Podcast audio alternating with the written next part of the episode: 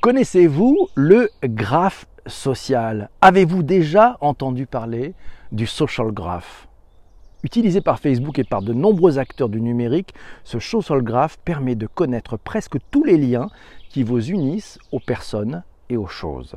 Le graphe social, ses enjeux et ses perspectives, on en parle dans cet épisode avec une chouette introduction proposée par notre ami Patrick. Je le porte dans ma voix, l'importance du graphe social.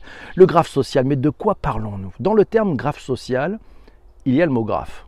Rassurez-vous, nous n'allons pas nous lancer dans les mathématiques. Dans le roman de Saint-Exupéry, le petit prince demande à l'aviateur de lui dessiner un mouton. Nous, nous n'allons pas décider un mouton, mais un graphe. Vous êtes prêts? On y va. Fermez les yeux. Prenons une feuille de papier, un stylo et dessinons ensemble un graphe. Nous choisissons quelques emplacements sur notre cercle en les marquant par de petits cercles. Cinq petits cercles. Voilà, cinq petits cercles. Et puis nous ajoutons les liaisons entre les emplacements. Normalement, 5 petits cercles, ça fait 7 liaisons. Ouais, ça fait 7 liaisons. Euh, et on relie donc chaque petit cercle par un trait. Les petits cercles sont appelés des sommets. Nous avons 5 sommets dans notre cas, alors que les liaisons sont appelées des arêtes. Nous devrions avoir 7 arêtes. Si ce n'est pas le cas, vous avez un problème. Non, non, non. Regarde, vous verrez l'illustration sur le, le site ledigitalpourtous.fr. Nous venons de créer un graphe. Alors à quoi ça sert un graphe? En informatique, un graphe, c'est un algorithme pour résoudre des problèmes de réseau, réseau social, réseau informatique, réseau de télécommunications, mais aussi bien dans bien d'autres domaines, par exemple comme le transport, la génétique. L'Internet, par exemple, c'est un graphe, un gigantesque graphe de pages hypertexte. Revenons à nos moutons. Non, notre graphe social. Vous connaissez la règle des 150 Vous connaissez les 6 degrés de séparation? On vous explique. La règle des 150, c'est selon l'anthropologue britannique Robin Dunbar, un être humain, selon cette règle, un être humain peut entretenir une relation humaine stable avec au plus 148 personnes. C'est un nombre généralement qui est arrondi à 150. On appelle ça la règle des 150. On appelle aussi le nombre de Dunbar. Ça limite la taille d'un réseau social. Si le groupe est plus nombreux, la relation de confiance s'en trouve affectée. Les 6 degrés de séparation. Les 6 degrés de séparation, l'expression des 6 degrés de séparation, on appelle aussi ça la théorie des 6 poignées de main. On doit ça au journaliste hongrois qui s'appelle Friges Karinti et qui a été reprise par un psychologue, Stanley Milgram. De quoi s'agit-il? En moyenne, il n'y a que 6 intermédiaires entre deux êtres humains sur Terre. Imaginez maintenant les deux graphes, oui, 6 intermédiaires entre deux êtres humains. C'est-à-dire que n'importe quelle personne dans le monde n'est qu'à 6 intermédiaires de vous. Voilà, vous pouvez donc rencontrer n'importe qui. Imaginez maintenant ces deux graphes, l'un à l'intérieur de, l'autre, les deux graphes qui sont non, connectés. Voilà, on prend des points, on trace un graphe, et puis autour on met d'autres points et on trace un graphe avec cet autre point. On interconnecte les deux graphes. Tout d'un coup, un nouvel univers s'ouvre à vous, de nouvelles connexions vont naître. C'est la magie du graphe. Ça vous rappelle quelque chose? Et si le secret de Facebook, c'était son graphe social? En 2007, un jeune inconnu, le jeune Mark Zuckerberg, fondateur de Facebook, déclarait La recette de Facebook, c'est le graphe social. Lors d'une conférence chez TechCrunch, Mark Zuckerberg a précisé son approche du graphe. Il a dit C'est l'ensemble des relations de toutes les personnes dans le monde. Le graphe social, il en a un seul et il comprend tout le monde. Personne ne le possède. Ce que nous essayons de faire chez Facebook, c'est de le modeler, le modéliser, de représenter exactement le monde réel en dressant la carte du monde, en essayant de faire un miroir de ce monde. Voilà, un journaliste du Monde d'ailleurs de l'époque le traduisait ainsi en disant le graphe social, ça désigne le réseau de connexion et de relations entre les gens sur Facebook qui permet la diffusion et le filtrage efficace de l'information. Dans le cadre du réseau social de Facebook, l'objectif c'était simple, c'est de voir l'ensemble des relations de toutes les personnes dans le monde. Bien sûr, il y a d'autres réseaux sociaux qui utilisent le graphe social aujourd'hui. Mais Mark Zuckerberg est certainement un des premiers à avoir introduit cette notion de graphe dans son réseau social. Ouais. Pour résumer, hein, le, graphe social, c'est composé d'objets, de personnes, de photos, de pages, de vidéos, et du lien qui les unit, les amitiés, les likes, les loves, et c'est pour ça qu'on a toutes ces émojis pour amener nos émotions. Ce sont aussi des liens. Oui, vous savez tout sur le graphe social. Eh oui, mais il y a encore beaucoup, beaucoup à apprendre. C'est ce qu'on va voir dans cet épisode tous ensemble. Alors, petit tour chez Wikipédia. On apprend que le graphe social, c'est un graphique qui représente les relations sociales entre des entités En bref, c'est un modèle ou une représentation d'un réseau social où le mot graphe est tiré de la théorie des graphes. Le graphe social a été appelé la cartographie globale de tout le monde et de comment ces personnes sont liées. La théorie des graphes, dans Wikipédia, on apprend que c'est une discipline mathématique et informatique qui étudie les graphes, lesquels sont des modèles abstraits de dessins de réseaux reliant des objets. Ces modèles sont constitués par les données de sommet, on appelle ça des nœuds ou des points, et puis par des arêtes, on appelle ça les liens ou les lignes entre les sommets. Graphe social, une belle définition donnée sur 1 minute 30.com, nous apprend que lors des premières années du réseau social Facebook, le graphe social était uniquement propre aux membres et à leur action sur celui-ci. Mais l'intérêt de confiner de confiner son utilisation était très limité. C'est pour, pourquoi l'Open Graph a été créé via Facebook Connect. Ça y est, ça, vous commencez à remettre les éléments dans l'ordre. Oui, cet Open Graph permet d'intégrer des éléments issus de sites tiers externes, des blogs, des sites de e-commerce, des sites éditoriaux. L'Open Graph, ça se présente sous la forme d'une API que des développeurs veulent intégrer à leur site web. Autrement dit, l'Open Graph, ça permet de brancher des sites tiers à Facebook et grâce à l'Open Graph, il est possible d'interagir avec les membres du réseau social Facebook sur ces données externes. En permettant l'intégration de données externes, Facebook a souhaité devenir une véritable plateforme sur laquelle les membres peuvent évoquer en toute liberté n'importe quelle donnée présente sur le web.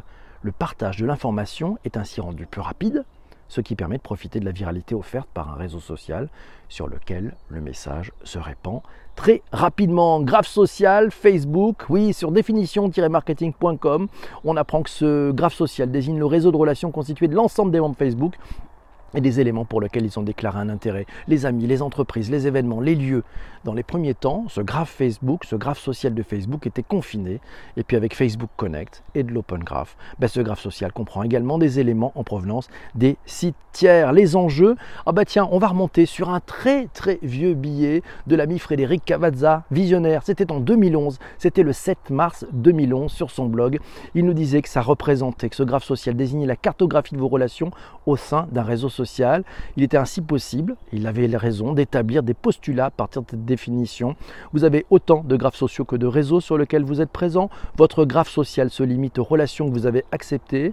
Et si des amis sont présents sur un réseau mais ne vous ont pas envoyé de demande de mise en relation, ils ne sont pas comptabilisés. Intéressant. Votre graphe social ne sait pas évaluer la nature des relations, si ce n'est au travers des options fournies par le réseau du type les amis, le travail. C'est chouette de se dire qu'un billet écrit en 2011, c'était exactement il y a 9 ans, est toujours d'actualité. Comprendre le graphe social, sur Internet Actu, on apprend que le graphe n'est pas plus que le réseau, puisqu'il en est la représentation, sous la forme d'un modèle accessible et intuitif pour mieux regarder les relations entre ceux qui composent le réseau.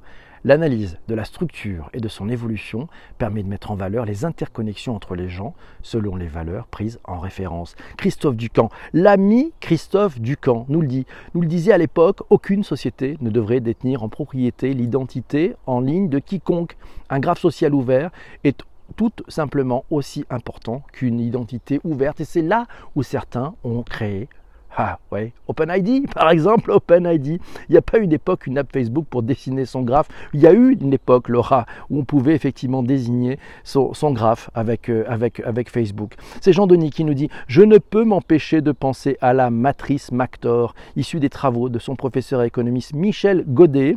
Le but est de définir la matrice des alliances, la matrice des conflits, des tactiques, des différences entre les différents acteurs. Ce graphe social apporterait ainsi à cette matrice des informations de contextualisation extrêmement précis sur chaque acteur. Like, lieu visité, événement, groupe d'amis. Ah, c'est intéressant. Et c'est Laurent qui nous dit il faut regarder le Great Hack sur Netflix, sur son exploitation, plutôt mauvaise dans ce cas. Regardez cette, cette information. Et puis regardez aussi le thread de notre ami Laurent sur euh, Facebook Shop, ouais, où il aborde l'open graph commun au GAFA. Et c'est plutôt bonne à suivre. Vous trouverez ça dans les notes d'épisode, sur le site Le Digital pour tous, dans les réactions aux tweets d'avant épisode. Et comment on fait pour le représenter, ce graphe social?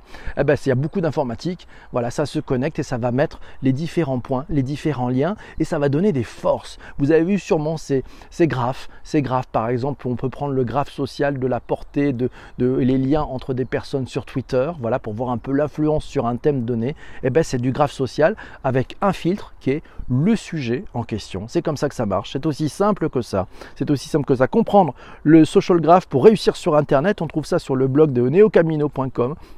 On apprend que Deezer d'ailleurs, tiens, utilise le social graph grâce à une identification que l'appli fait automatiquement lorsque vous êtes sur Deezer.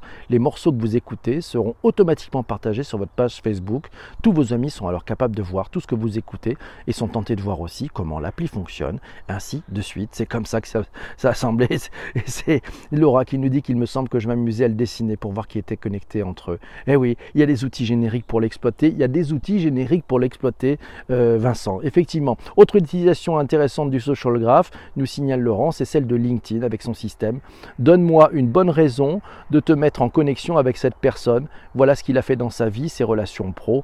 Bref, tu peux aussi payer pour la contacter et passer outre le social graph chez LinkedIn. C'est une autre valeur pour Twitter et Instagram. Le social graph est caractérisé par les gens qu'on suit et qui nous suivent, nous dit Laurent plus les partages et interactions qu'elle crée et les hashtags. Et c'est comme ça. Alors là, on peut aussi dans son thread remonter totalement sur l'Open Graph Protocol, sur, sur plein de choses. Bref, vous suivrez ce thread, c'est juste passionnant.